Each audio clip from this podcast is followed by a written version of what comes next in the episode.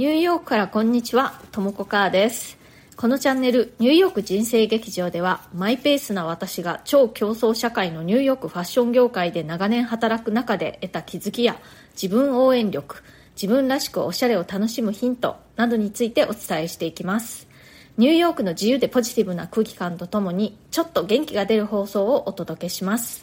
それからプレミアム放送も配信中です。週に1、2回、通常放送よりももっと近い距離感で、私のニューヨーク生活の本音や仕事の裏話、通常放送では話しづらいようなプライベートな事柄などについてお話ししています。一番直近のプレミアム放送では、私のちょっとした、まあ、過去のコンプレックスというか、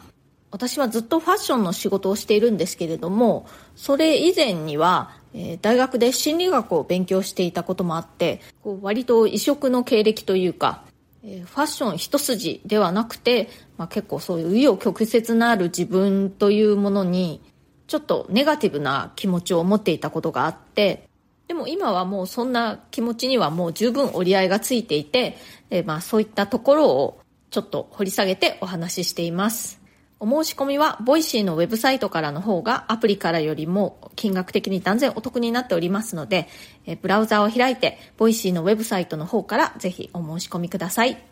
それでは今日もよろしくお願いします。はい、10月も最終日、10月31日はハロウィンですね。ハロウィンというのは、もともとはアイルランドの、えー、発祥らしいんですけれども、アメリカではとてもポピュラーで、まあ、メジャーな季節行事です。で、日本もね、もう最近ではすごくポピュラーになっていますけれども、私が日本にまだ住んでいた頃、まあ、二十数年前っていうのは、ハロウィンなんてね、あの、誰も何も、その、パーティーしたりとか、そういうことはしていませんでした。もうね、こんな二十数年もアメリカに住んでると、日本の事情もね、もう本当にいろいろ変わってしまって、帰国するたびにびっくりするっていう感じなんですよね。まあ他にも例を挙げると、あの、節分のね、恵方巻きっていうんですか？あんなのもね、あの、私が日本に住んでた頃はありませんでした。で、最初に恵方巻きのこと聞いた時はね、おかしくて笑ってしまいました。良い方角の方を向いて、太巻きを切らないで、そのまま、あの、丸かじりして、で、しかもその間喋っちゃいけないんですよね。本当最初聞いた時は冗談かなと思って、めちゃくちゃ面白いと思いましたけど、どうやら冗談じゃなくてね、なんか定着してしまったんですよね。いや日本面白いなと。で、えっ、ー、と、話をハロウィンに戻しますと、あの日本のハロウィンとね、アメリカのハロウィンって、なんかちょっとね、こう、雰囲気が違うなって思うんですよね、いつも。今日はそのことについてお話ししたいと思います。まずね、アメリカのハロウィンというのは、主に子供のものなんですよね。子供が主役。子供が仮装して、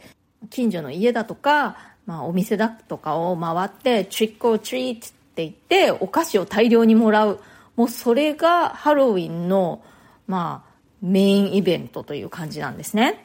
で、まあ、大人もね、仮装したりもするんですけれども、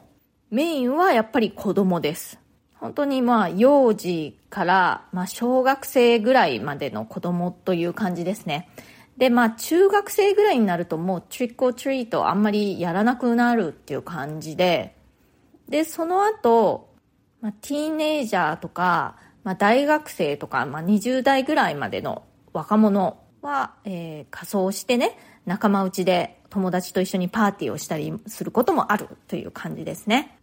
で、それより大人の世代になると、まあ、あの、パーティーをするっていうこともあるんですけれども、子供を持ったりすると、やっぱりその子供の方がメインになってくるという感じで、コスチュームを用意したりだとか、まあ、お菓子を用意したりだとか、子供と一緒にそうトリックオートリートでお菓子をもらって回るののために自分も仮装しなくちゃいけないみたいな感じで、あとはまあ子供が喜ぶように家を飾り付けたりだとかね、まあ本当に子供のためという側面が強くなるかなと思います。で、それに比べると日本はどうやらこう若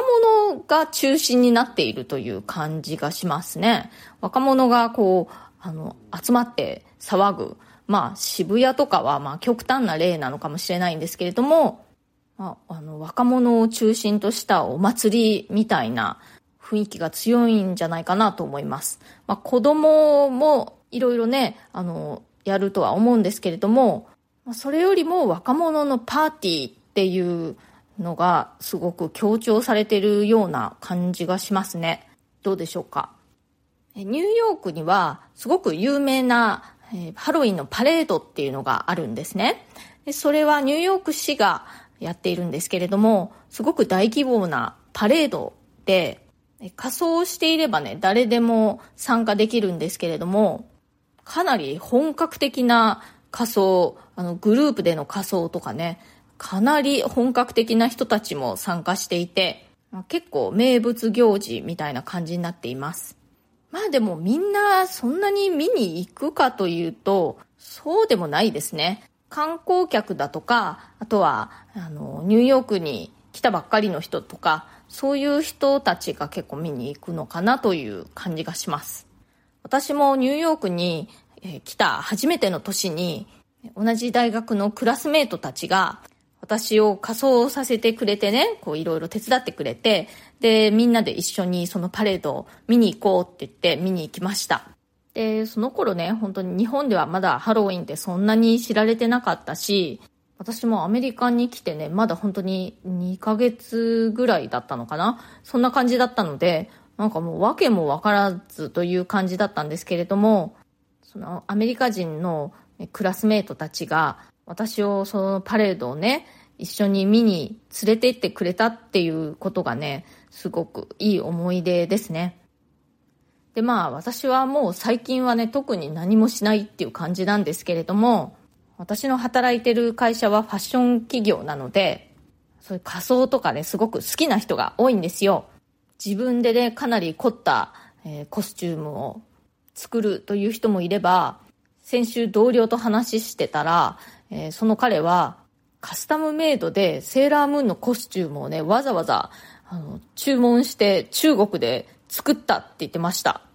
あとは自分の子供のコスチュームをね、かなり凝って手作りしている人とかもいますね。私のチームにも小さい子供がね、二人いる、えー、人がいて、彼女はね、もうハロウィンの日は有給を取ってね、子供のために、まあ一緒に仮装してね、トリックオートリートをやるという、結構気合が入ってますね。私はね、子供はいないんですけれども、えー、甥っ子がいて、えー、甥っ子がね、今12歳なんですね。で、まあ、ギリギリ、トリックオートリートやるって言っていて、まあ、でもおそらくね、今年でこれ最後じゃないかなと思いますね。もう12歳、多分、もう来年はやらないんじゃないかな。で、このね、アメリカの子供がトリックオートリーってやってもらうお菓子の量がね、まあ、ものすごい量なんですよ。もらったお菓子をね、入れておくためのバケツみたいな容器があるんですね。その大体そのかぼちゃの形をしたプラスチックのバケツみたいなのがあって、で、それを下げて、そこにお菓子をこう入れてもらうみたいな感じで回るんですけれども、本当に大量にもらってきちゃうんですよね。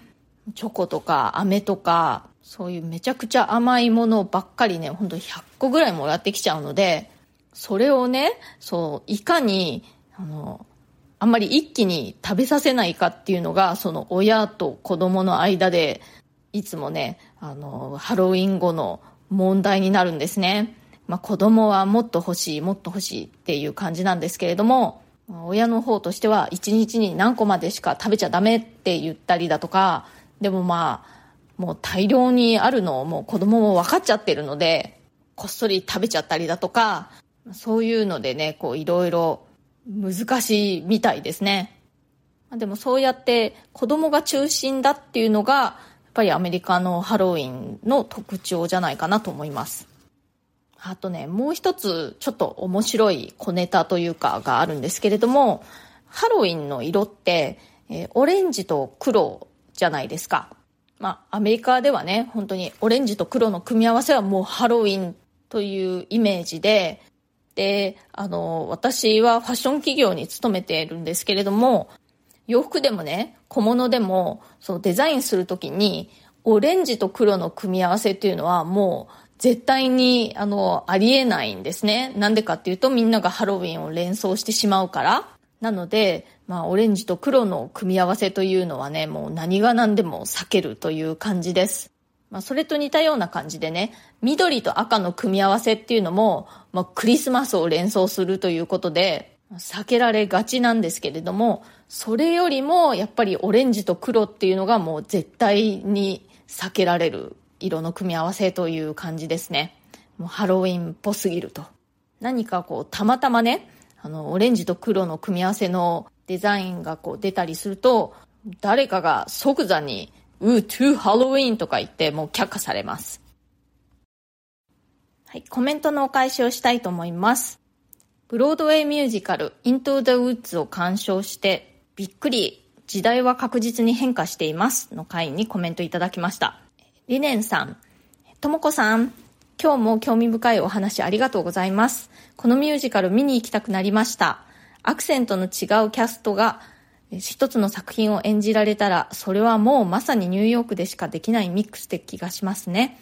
またブロードウェイだより楽しみにしています。PS、新しいオープニングいいですね。ということで、リネンさんありがとうございます。そう、あの、リネンさんもね、ニューヨークにおられるので、ロッタリーチケットね、申し込んでみるといいですよ。結構当たります。えー、私はちなみにこのイントザウッズは、えー、ラッキーシートというサイトで申し込みました。本当にね、もうキャスティングがすごく面白い。まあ、ステレオタイプじゃない、結構意表をついたキャスティングで、それがこうニューヨークらしいというかね、アメリカらしいというか。でも本当にこれでね、喋っている英語もいろいろな英語、アクセントのある英語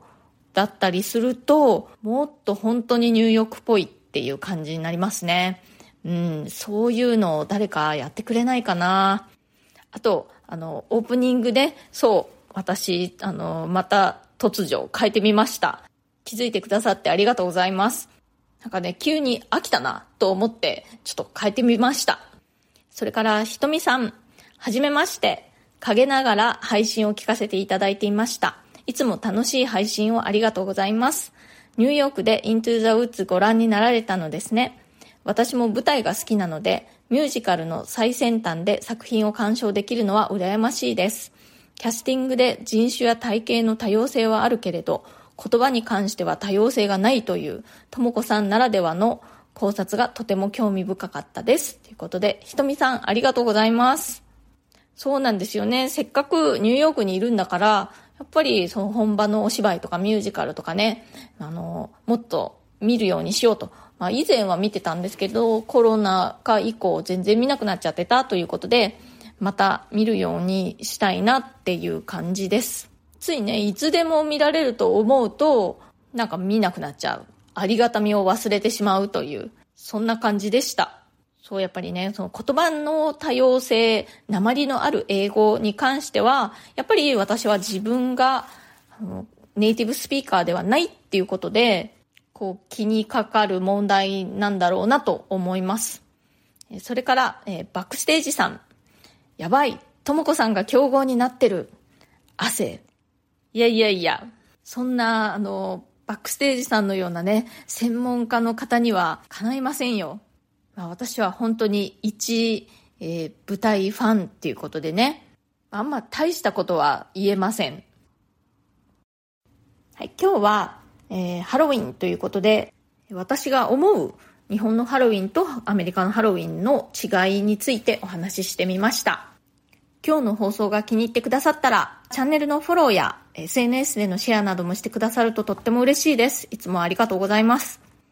それから質問やリクエスト、ご相談、ご感想、コメントなどお待ちしております。ニューヨークのことやファッションのこと、キャリアのこと、キャリアチェンジのこと、海外で暮らすこと、海外で働くこと、それ以外でも私に何か聞いてみたいなと思うことがありましたら、お気軽に送ってください。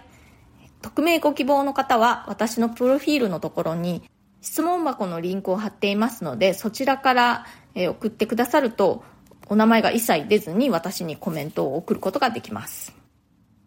今日も最後まで聞いてくださってありがとうございました。それではまた次回、ともこかーでした。